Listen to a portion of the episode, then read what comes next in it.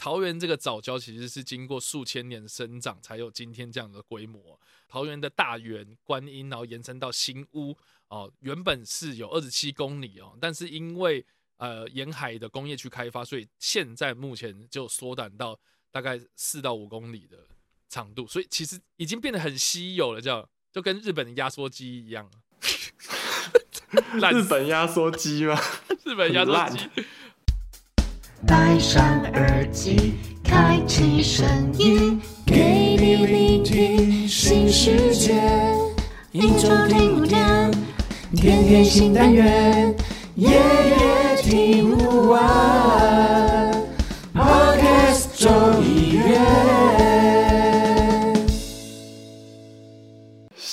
动态、国际脉络，欢迎收听《国际大动脉》，给你又大又粗的新闻时事。我是右心室，在德国生活的顺，我是叶克膜叉叉 Y。对对对，叶克膜叉叉 Y 啊，可能有些听众怀疑，现在这里是发生什么事了呢？对。有些人可能会觉得说，我是不是篡位？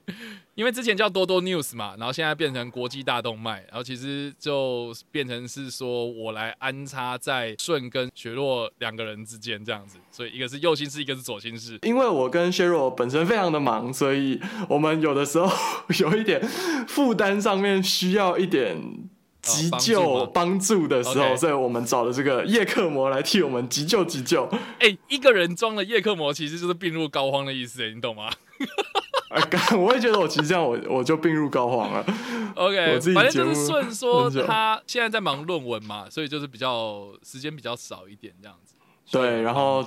嗯，指导教授一整天不回我，然后昨天昨天大 meeting 结束，我就问问一下教授，确定他收到我讯息，就说他今天会他他说他会有他会回，结果我凌晨十二点半才收到他回讯息。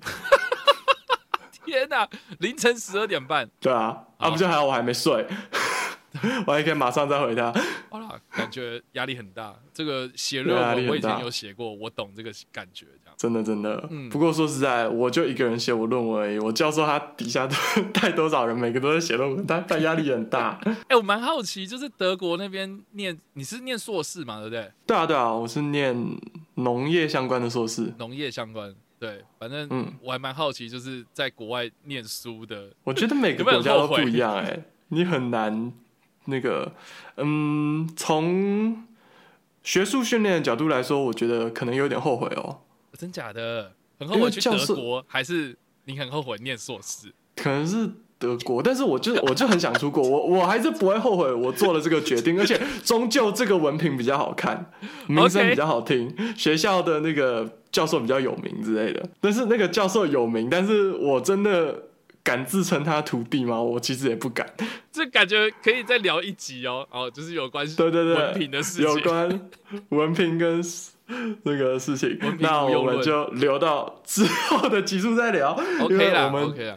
现在要先关注更重要的新闻时事，或者说最近台湾不是很夯、很流行校正回归。呃哈，那其实啊，在德国这里疫情刚开始的时候，那个时候也是一样，检验能量有落差，而且其实台湾的那些医护人员榜单要给他们鼓掌掌声，因为他们礼拜天都还在加班帮你验检体。德国这些检验所礼拜天直接不开，所以他的案件会堆到礼拜一。哦，部分啊，有一些会开，所以礼拜天的确诊就很少，大概是礼拜五的可能五分之一、六分之一而已。OK，对，所以他们的那个确诊数就会有一个波动，像礼拜天最少，然后礼拜一也很少，然后礼拜二开始变多，然后礼拜三、礼拜四到高峰，然后礼拜五开始大家有一些人就是。比较放假了，然后礼拜六有一些检验站不开，礼拜天几乎所有检验站都不开，所以你可以看到一个明显的波动，然后就这样子一路波动往上，因为疫情刚开始爆发嘛。那这个时候就有一些学过工程数学的网友，他们就在说：“哎，我们给他取一个傅立叶变换好不好？” 所以你们的波动是傅立叶转换，对不对？对，就是你要取那个 转换，不然你就是一个波形，然后每一天都不准。可是我蛮好奇的，会像台湾一样，就是有一就是卫福部长，然后每天开记者会，这样跟大家说明说我们今年几例这样子吗？有，他们其实有，他们有一个叫做 Robert Koch Institute。就是罗伯科霍，这个科霍就是那个微生物学科霍式检验法的那个科霍，OK，就是以他命名的一个机构，反正就有点类似我们的卫福部，然后他会有一个部长叫史潘，然后负责宣传这些事，哦，负责开记者会这样，对对对对对，OK，啊，他一开始啊，他一开始也是口罩无用论的人，对，然后后来才。后来才道歉，对对对，现在大家都学乖了啦。对，大家都被 WHO 骗，真的是。OK，反正现在就是你们就是一个礼拜公布一次吗？没有没有，每天都公布，但是我们公布的方法现在因为要考虑这个波动的问题，所以大家每次都取七天平均。哦，OK，所以就是包含今天的七天，然后明天就会变成包含明天。然后把最旧的一天移掉，每一天滚动式的重新算一个七天平均值。了解了解。然后用这个东西来反映疫情动态。可是因为他们这边已经很久了，我觉得台湾从一个月开始，其实也可以考虑用这个方法，就不用在每一天算说啊哪一个要校正回去，哪一个要校正回去，这样子其实有点太累了。我觉得真的，而且我记得好像德国有普筛嘛，对不对？德国也不算。真的普筛啦，但是就是你有疑似症状的人，像我们那个时候这边，他们就在一个停车场开了一个德莱素的检疫站。因为其实德国跟美国很像，就是几乎大家都有车，当然你其实也可以走路，就排在车子后面去德莱素检疫站。但是你就是在那个，然后你就不用下车，他就是把手从车窗伸进去，然后戳你的鼻子，嗯，去采样。然后就可以开车回家了，这样，然后这样子还不用搭乘大众运输工具，呃，是啊之类的，所以这样子其实是更安全的。就是有这是一个筛检站，然后大家可以去测测看。对对对啊，那可想而知，就是它的检体量一定很大，所以一定要用这种方式啊。哎，对。不过说实在，德国这方面其实我觉得还蛮厉害的，他们那个时候一路病确诊病例数。攀升到单日一万，我中间都没有看到趋缓的迹象，他们检验能量都不会饱和的。这，这个哎，他他们这样子其实也蛮蛮拼的，老实说。对，但是这个检测成本就是平常鉴保费很贵嘛。所以好了，这个一个月大概就是有一百多，对，就是有用，或者是他们平常收税收很多，所以他们是高是高税的国家，所以这种事情是很常见的，应该的。对啊，我相信现在应该蛮多人都是在讨论疫情啊，因为毕竟这个是算是最重要，而且大家最关心的事情。可是，在我们疫情还没有进入到现在这么严重的本土状态的时候了，我记得在二三月的时候，蛮多人都在讨论所谓的早交公投这个议题，这样子。其实这个东西也不新了吧？我记得我二零一八年的时候就看到有网站在讨论，我还把它转到我脸书的墙上，对，然后跟大家说，就是我们应该关注一下这个议题，稍微讨论一下也好。哎，大家不要出征，我说我站哪一边。那个时候二零一八而已，不是现在二零二一，我有时空背景不同之数。对，两年前、三年前其实一直都有在吵这件事情，可是这个案子，我我去查了资料之后，其实发现说，他其实在二零一五年或是。呃，更早之前就是马英九的那个政府的时期，他们就已经有规划一个比现在这个量体更大的一个一个开发案这样子，所以其实蛮早就在讨论这件事情。我在想说，为什么到二零二一年的现在，然后才开始在讨论这个东西这样子？我觉得蛮有趣的。所以啦，好，就是我就去查了一些资料之后呢，发现就是越查就越觉得这件事情越不单纯。我觉得很大的原因是因为它从原本的这个环保的议题，然后变成是一个政治议题，然后你知道政治议题就会牵扯到一些立场的不同，就会有不同的意见哦，所以就变得越来越复杂。所以现在我是觉得说，他要去讨论公投啦，或是我们等一下我们可以来探讨所谓的环评到底是什么东西，或是公投到底是什么东西。我觉得很多很多的议题，并不是只有所谓的你同意或是不同意而已，这样。对啊，其实这个东西我觉得就蛮好的，就是有一些东西，像我们公投就是该同意跟不同意，但是我们公投都没有更有创意的头发。不过这我们晚点再来讨论好了。对，你先跟大家说说环评是怎么一回事吧。对啊，让哎让你发环工专业发挥一下嘛。对对对，因为我自己个人是我其实是念环工出身的这样子，所以其实。呃，我之前在比如说研究所，或是我第一份工作的时候，其实都是在做这方面的研究，这样子，就是所谓的环境影响评估到底是呃在做什么事情这样子。就先跟大家简介一下，就是说我们台湾哦，就是现行的法规有规定说，你的开发行为啦，哈，就是说任何一个工程的开发行为到达某种量体的时候，你就必须去做所谓的环境影响评估。那环境影响评估，大家会觉得好像这听起来很认真，就是什么一个很专业的东西啊。实际上呢，它其实就是针对，哦，就是你开发的那个现场进行所谓的呃环境的研究、生态的研究，你要去做很通盘全面性的考量。就不只是只有我们印象中的，比如说啊，有什么生物啦，啊，有什么样的这个植物啊、动物啊，啊，它除了这些东西之外，哦，除生物之外，它其实还会啊牵扯到，比如说人的行为、人的聚落，然后你的空气、水啊、土壤啊，甚至是交通啊、人文啊、社会啊，这些东西都是要考虑进去的。就是说，你这个东西开发进去之后，你会不会影响到当地的生活，或是自然环境这些东西？都要通盘性的考量，对我们人也是环境的一部分嘛。对，人也是环境的一部分。对对对。其实大家常常忽略，就是生态啊，或者是人啊，其实就是大家都是环环相扣的。是的，我觉得啦，这个东西一开始的利益是不错的。好，就是说你在开发任何一件事情之前啊，你你你一定要想到后果是什么这样子。所以我是觉得说，他的这个呃一开始是该做哦，这件事情一定要做，因为。你不做的话，你就可能对不对？后续衍生出来的事情，你可能都无法想象啊。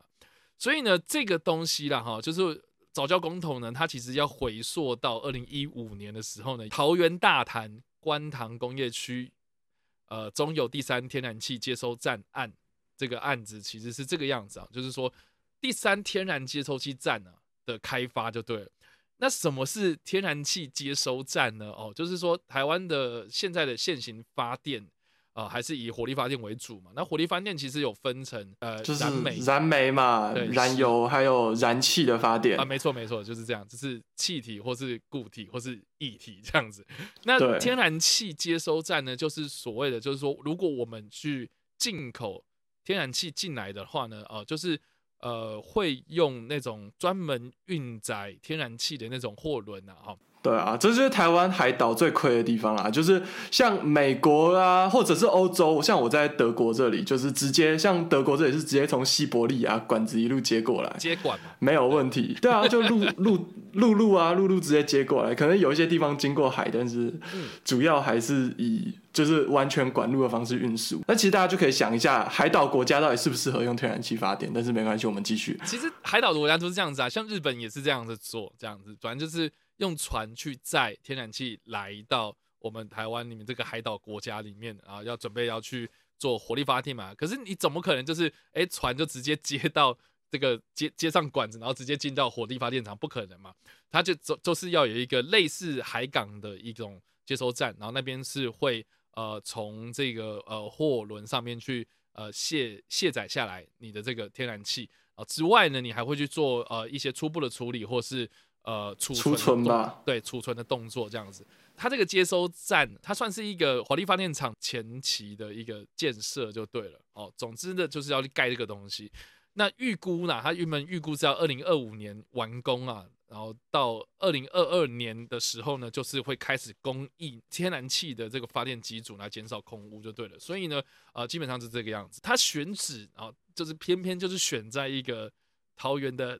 海岸啊，那它现在桃园海岸呢，呃，也蛮有趣，就是说以前我们并不会这么认真在讨论早教，很大一个原因是因为桃园的海岸原本一开始是我们印象中的那种沙滩这样子，那只是说因为我们可能盖了水库啊，可能盖了海港之后呢，这个沙的这个沙子的量啊，就是减少之后呢，这个海岸线倒退，所以才让这个早礁才浮现出来这样子。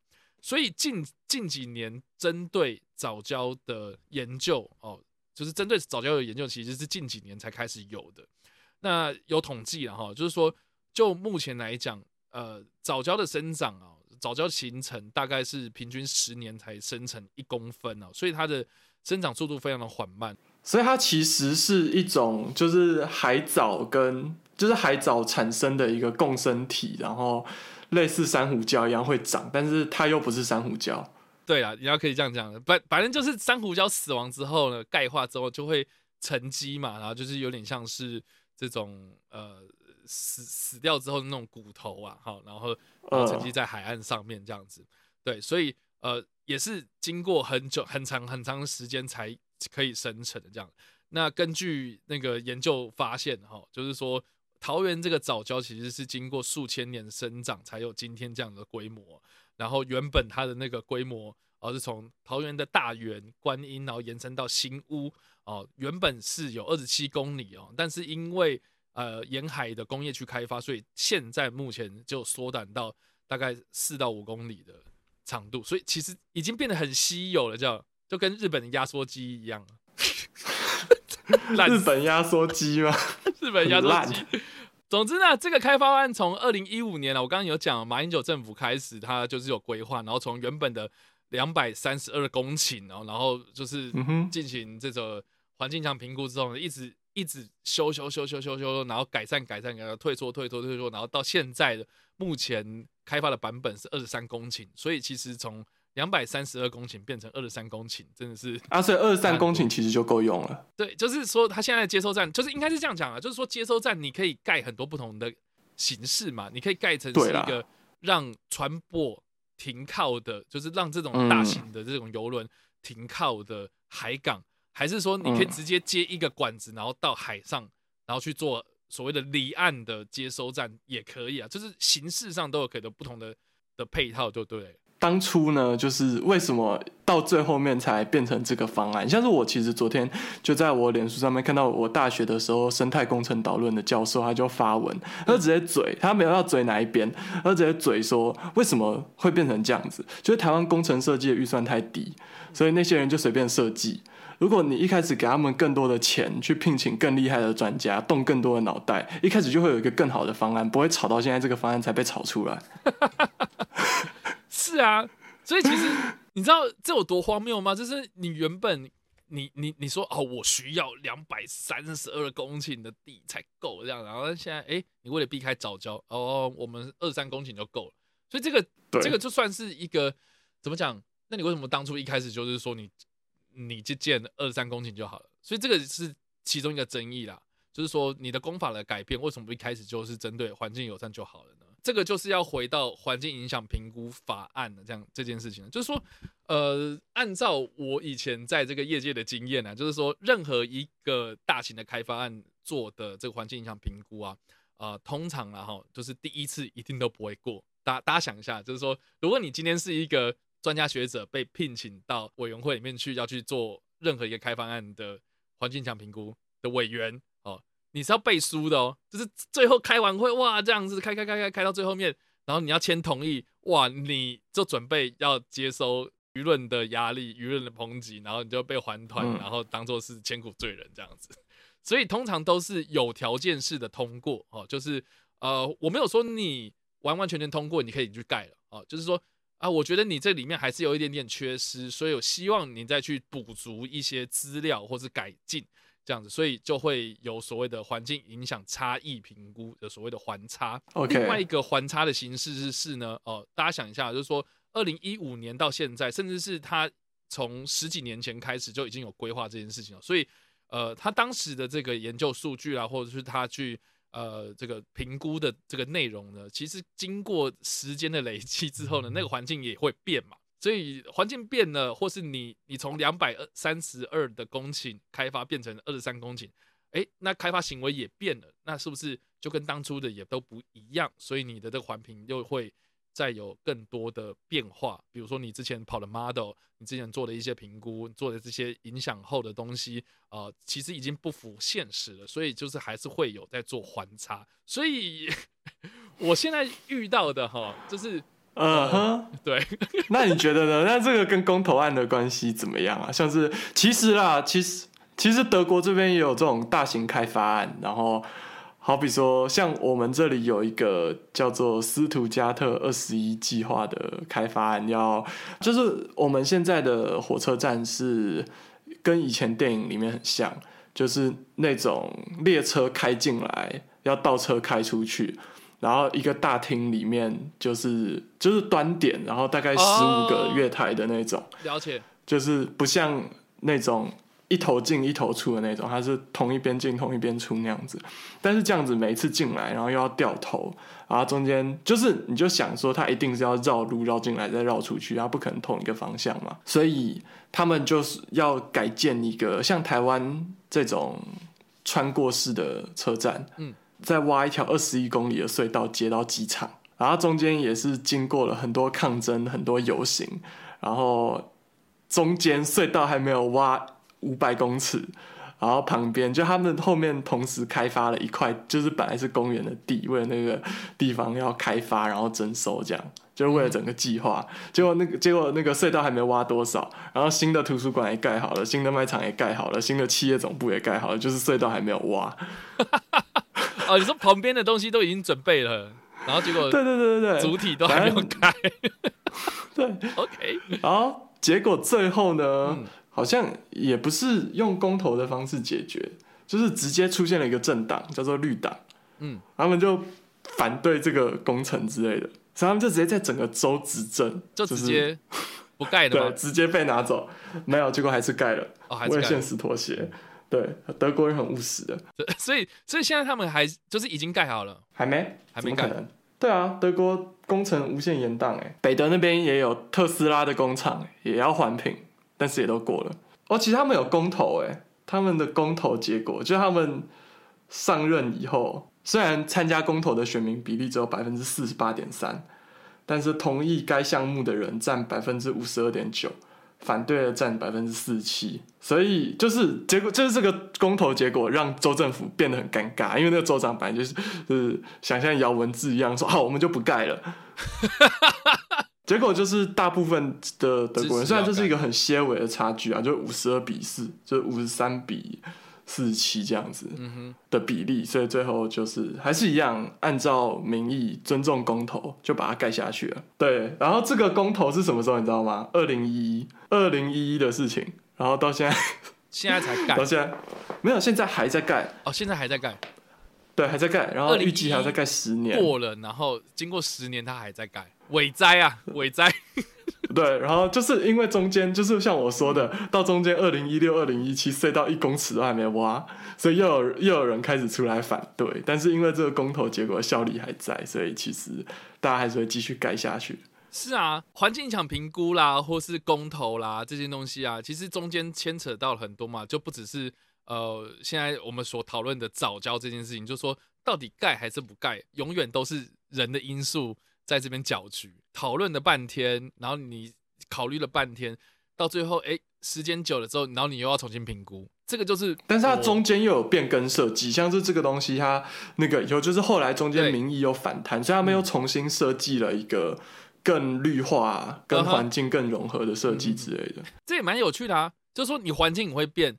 然后人的技术也会变，工程的技术也会变，所以意思说你十年前的 决定的东西，到现在，哎，说不定你那个时候不通过，然后就现在，哎，有没有更好的一个功法？那难道就要通过了吗？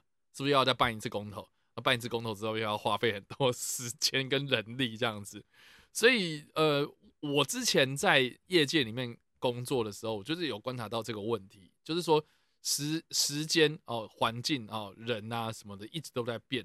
那这件事情到底讨论的，就是大家的心态到底是什么？我蛮好奇。可是我我觉得像公投这种东西，就是它其实很多时候它扮演的就是一个，就是如果像是各种沟通管道都很畅通的时候，嗯，就是一个集体的社会，大家就会渐渐的往一个更好的地方去靠拢，就是一个就是大家都能接受的地方去靠拢。啊，公投。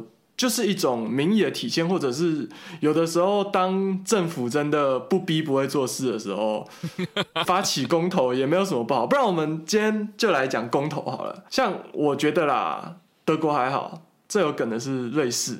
OK，瑞士是一个万物皆可公投的地方。对，他们上一次的公投发生在三月初，三月七号的时候。OK，而下一次的公投在六月多的时候。嗯。对，啊，这个时候台湾就会有一些人就说啊，这个公投浪费民脂民膏啊，耗费人力物力啊。因为其实台湾从二零零四年开始就有公投，然后我们已经投了到目前为止啊，近近期可能啊，好，就二零二一年的时候六月，预计应该说二零二一年的八月呃，就是预计就是要投我们现在所谓的早教这个东西，然后还有连续呃总共四个议题这样子，反莱猪、公投榜大选啊、合适商转这些议题这样子，啊，我们已经到了第二十个议题要投票这样子。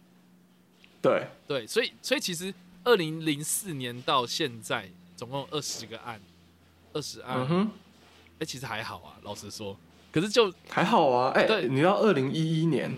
就是我看一下瑞士公投网站，二零一一年到二零二一年这十年，他们投了多少案子？多少？八十七个，不多也不少。哇塞，这这也太夸张了吧？因为你对啊，我们在开录之前，然后顺他就是丢了，就是今年今年瑞士打算要投的，然后他们说你你说三月的时候他们已经投过一一轮，对，三月的时候他们已经投过几个，然后六月又要投，又要再投几个。对，六月要再投五个，前面好像投了三个吧。三月这样，你看这样子，今年这样子就多少个？那每年都投票就饱啦。这也蛮有趣的。像是之前，就是这是我觉得瑞士的一个特色。嗯，当然这一部分也是他们的公民素养很高啦。但是很多时候他们也会有一些提案上面。就是是一些价值上的冲突，然后这些东西如果是在台湾，也会陷入一个道德上的抉择吧，焦灼的状态。对啊，对，但是我们这边可以先讲一些比较有趣跟奇怪的主题，就是他们这边也跟，就是你不要以为这是什么 爱家公投啊，就是什么奇怪公投的名字之类的，就是这边。也有一个公投的名字叫做“干净的水与健康的食物公公投”，就是一个你看名字完全不知道在公三小的事情，但它其实这个东西本来它要做的事情就是瑞士跟台湾不太一样，他们对于农业进行补贴，直接的补贴，嗯，对，但是拿补贴的人他必须要符合一些环境规范，嗯，就他其实已经是有对于这些东西有要求，然后已经比大部分的农业。还要更天然一点，当然我也没有把握说他们是用有机，但是因为很显然还不是他们。然后这个公投主要就是想要去加严这个限制，就是说他们现在大几几乎大家都拿补助了，那我们是不是应该要把这个东西再变更严，然后来限缩可以拿补助的农民，然后或者让农民再更加进步。用更少的杀虫剂，或者是杀草剂，环境友善，或者是种植，对，就是更环境友善这样。但是这个名字就很有趣，就是有点像像在台湾就是什么要不要禁用巴拉瓜这种事情。那可能在瑞士人，就是瑞士人可能就是你民间有反对的声音嘛，那你就自己在那边联署，然后就发起公投啊这样子。然后还有像是 COVID nineteen Act，就是这个东西，我觉得这是一个民主素养的展现，就是。他们那个时候发布了一个紧急命令，嗯，就是为了对抗疫情，嗯哼，但是他们要将这个就这些东西，就那个时候的程序其实是不合法的，所以他们现在要透过这个公民投票的程序来赋予它法源，来补足它不足的部分。然后还有东西就是所谓的反恐法案 PMCT，就是警察可不可以，就是可能是什么。盘查，就是怀疑你有恐攻行为的时候，可以对你采取更严格的措施，但这些措施可能侵害你的隐私，侵害你的什么之类的。哦，就是是否要针对这种东西扩权？然后它的英文叫做 PMCT，德文叫做 PMT，但是法语跟意大利语都叫 MPT。啊，因为瑞士它是多国语言的国家。对，像是瑞士国铁啊这家公司。就是他们的缩写，就是什么 S B B C B F 什么之类，就是他的火车上面会有三种语言的缩写。好累哦，这样子。对，但是这个就是瑞士的一部分。我觉得瑞士最有名的公投就是加入联合国的公投吧。嗯哼，像是他们在一九八七年的时候先投了一次公投，说不要加入联合国，但是在过了千禧年以后。只是他们觉得时空背景不同了，所以他们又再投一次。就像你刚刚说的，过了十几年可以再投了嘛？嗯那瑞士人对这件事的看法是觉得可以，就我们可以再投看看。对啊，那这就是他们蛮有趣的，就是再次见证万物可公投这件事。那我们来看看他们三月就是刚刚投完的公投有哪些有趣的议题吧。就是最显著的，就是他们反对电子身份证跟禁蒙面法通过了，一样是反恐的因素啦。嗯就是。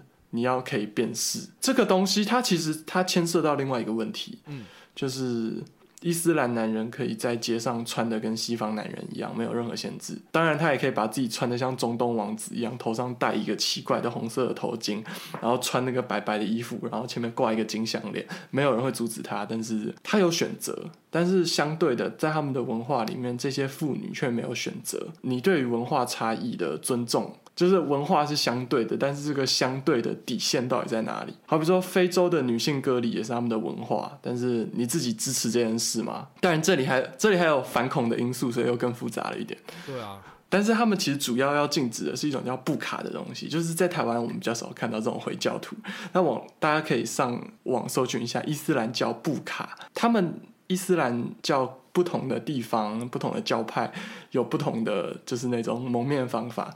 阿布卡这个东西，我在这里简单跟大家形容一下，它基本上就是三 K 档，不是白色的，头没有尖，这样子，大概就是这样子的状况。对，应该看过电影都可以想象三 K 档的样子。基本上你要保持你的面部在一个可以辨识的状态啦，至少就是他们的说法是说瑞士文。没有，那是丹麦的说法，但是差不多就是就是在欧洲啦，就是他们觉得这种。露脸出来是很重要的，当然他们也很重视个人隐私啊，所以你在街上不能随便拍人，还是说就是你走在路上你不能蒙面？对对，包含对，像伊斯兰那样子不可以，但是你也不可以扮成日本忍者在街上跑，那样子蒙面也不行。这个东西很复杂，就是不同的价值本来就有先后次序，嗯，所以公投这个东西就是决定你的主流民意的先后次序而已。我是觉得，就是台湾虽然有。公投法，可是我觉得普遍大家会有一种现象，就是说我不知道这个东西投的东西到底有没有用，或是我投了有没有意义。如果就算是过了，好，然后政府也会某种考量上面的，就是反正会有各种因素的考量，然后就是说啊，这个东西是参考，那我干嘛去投？这就是会有很多类似这样的疑问出来。我是觉得台湾好像似乎还没有准备好所谓的公投。我觉得。很多人啦，他们没有花费足够的时间在就是看两边不同的论点啊，或者是沟通这件事情。就是我们只是想要透过公投去论输赢。对，论输赢有点像海啸，想要把人家冲掉之类的。就是台湾现在就是海啸政治，你只想着把东西把东西冲过去而已，但是终究会反扑或者会怎样？我觉得你用海啸来形容，我觉得还蛮贴切的。真的，感谢柯文哲。比较常用的说法就是民粹，但是比较有趣的说法就是海啸。应该这样讲啊，就是说我们纵观我们投过的这二十个议题，有四个议题我们还没有。投，但是就十六个议题来看的话，我觉得一开始的那个议题就会感觉很虚无缥缈啊。比如说一开始就是什么强化国防或是对等谈判。哦，对啊，对啊，这个一开始的东西。你这个问题问我，我怎么会知道啊？或者什么讨党产，然后反贪腐，台湾入联合国。之类的啊，务实反联公投这种东西，对我觉得像今天这次他们面对哪个公投通过，然后行政院他们说他们这次不提对案，就是传统上来说，就是你会看到一个讨单产跟一个反贪腐，就是就是当民间有一个案子通过的时候，政府可以提出一个对立的案子来跟他对抗这样。哦哦，对对对对对对对，比如说对哦，我们先提一个台湾入联合国公投，然后另外一个团体是。你不支持台湾加入联合国公投，那如果这两个公投同时出现，然后他们两个同时过，那这个东西不是就很尴尬？对，其实甚至像入联公投跟反联公投也是很尴尬的东西。对啊，就是两个也是完全不一样的东西。像在瑞士，他们的公投法就是他们公投办法，当出出现这种对岸的时候，它会印在同一张选票上面。嗯，在下面的时候再说，如果两个抵触的话，你会支持哪一个？就是那个时候的同婚议题，其实也是可以这样子，就是好比说，可能就可以一个是专法同婚，一个是民法同婚，然后因为这两个东西相抵触的，所以你就印在同一张上面。然后你再到第三题的时候，就问说啊，如果两个都过，你觉得哪个比较好？A 还是 B？然后再盖一次这样。这是一个好，好像还不错的方法。对，就是其实我觉得瑞士这个制度是还蛮值得台湾大家参考的啦。就是不是要说外国的月亮比较圆，但是人家就是公投专家啊，公投专家你就学一下。对啊，而且我是觉得，就像你刚刚讲啦，什么海啸式，然后或是这种论输赢的那种心态，就是我发现台湾人的投票这件事情，对投票这件事情，好像就是有点在赌博那种感觉，真的。就是，就比如说，我很常听到，呃，比如说，我们不需要说公投好了，就是比如说选举，总统选举或者什么什么什么什么民意代表选举，然后很多人就会说，哎，你要投谁啊？或者是不是私底下会讲这个问题这样子？然后有些人就会说，啊，我要投的那个谁谁谁。然后另外一方面，你可能就会说，啊，他又不会上，你干嘛投他这样子？我我就觉得，我觉得这个这个东西是政党制度，就是。的问题，像欧洲就是多党制，然后联合组阁的方法，然后绝对多数决，或者多轮投票这样，就是你就算你那个人投的不会上，当然这些都花钱啦，这些就花钱，然后欧洲人就有钱，台湾人不一定有那么多的钱可以浪费。嗯，对啊，哎，真的，像是讲到那边议题，我就抱怨一下，你知道我们这边像现在大部分的我电力公司就提供我百分之百的绿电，OK。多少钱你知道吗？一度电要超过十块台币，十块？真假的？对，啊，不就还好？我这边气候宜人，不用吹冷气，然后那个暖气是天然气的，从西伯利亚直接接过来。你有俄罗斯的感觉？对，我从这个温暖当中感受到俄罗斯的善意。选举这件事情其实可以看得出来，就是台湾还有很多改善空间。公民的素养其实还是最重要的啦。我觉得就是大家要花时间吧。除了你要花时间去了解说怎么投票之外啦，我觉得应该要花时间，比如说你要去了解候选人的证件啊，啊，或是他之前做过什么事情，或他未来提出呃什么样的东西啊，是比较符合你的意向，而不是说啊，我看这个人感觉不错，我就投他这样子啊。像我们刚刚所提到的那个早教这件事情啊，哇，很多人可能会认为说啊，那个环境至上嘛，就是说你你破坏环境就不对，可是。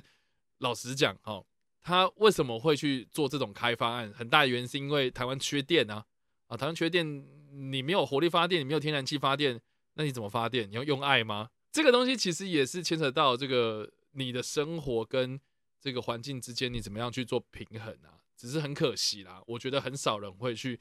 在公投之前去收集这些资料，然后审慎思考了之后去投下那个赞成或者反对。然后再加上说，我觉得现在的投票制度，我们很多都是一翻两瞪眼啊，二元论嘛，就是说你是反对还是还是支持这样子。但是他没办法去完完全全反映说这件事情的轻重缓急，或是他到底是利 z 大于 b 还是 还是 b 大于 z 这样子的状态。所以我就觉得说。这个还是需要大家去思考的地方，这样子。对啦，其实公投专家有个东西还蛮有趣的。台湾就是虽然总人口，比如说可能一个东西只有台北的几个县，就是北台湾北北基支持，但是北北基人口加起来就可能超过全台半数之类的。但是如果大部分的县市都反对的话，像瑞士，如果其他的州都反对，只有几个州支持的话，那即使总人口上有超过一半。但是周数没有超过一半，还是没有办法通过。当然，这是一个联邦的特色啦。我觉得也蛮有趣的啊，因为在瑞士好像是议会制嘛，是不是？对啊，而且他们好像每年换总统吧。你你你很难知道说瑞士的总统是谁。对，那是很大的原因，是因为他们是所谓的联邦议会制的一个政政体，这样子。就是国家制度不同啦，也不是说人家好啦。哎，是，这这边还是要要强调一下，哎，不然，哎，我我要是不强调，到时候蓝的绿的都要来出征我，哎，我在说什么啊？你都说瑞士好棒棒，外国月亮比较圆吗？对啊，而且说实在，有些东西就是不能这样，你知道，瑞士它已经没有人要并吞它了，嗯，然后。对，然后瑞士里面说德语的人也不会自己觉得我他们应该加入德国之类的。对我没有在嘴，我没有在嘴谁，我没有在嘴谁，觉得自己说中文就要加入某个强国之类的，我绝对没有。我在这里先澄清。好的，反正我们今天讨论蛮多的啦，啊，主要就是我们讲了什么？我们从环评开始讲，啊，讲到国外其实也有环评，然后大这种大型建设也会公投。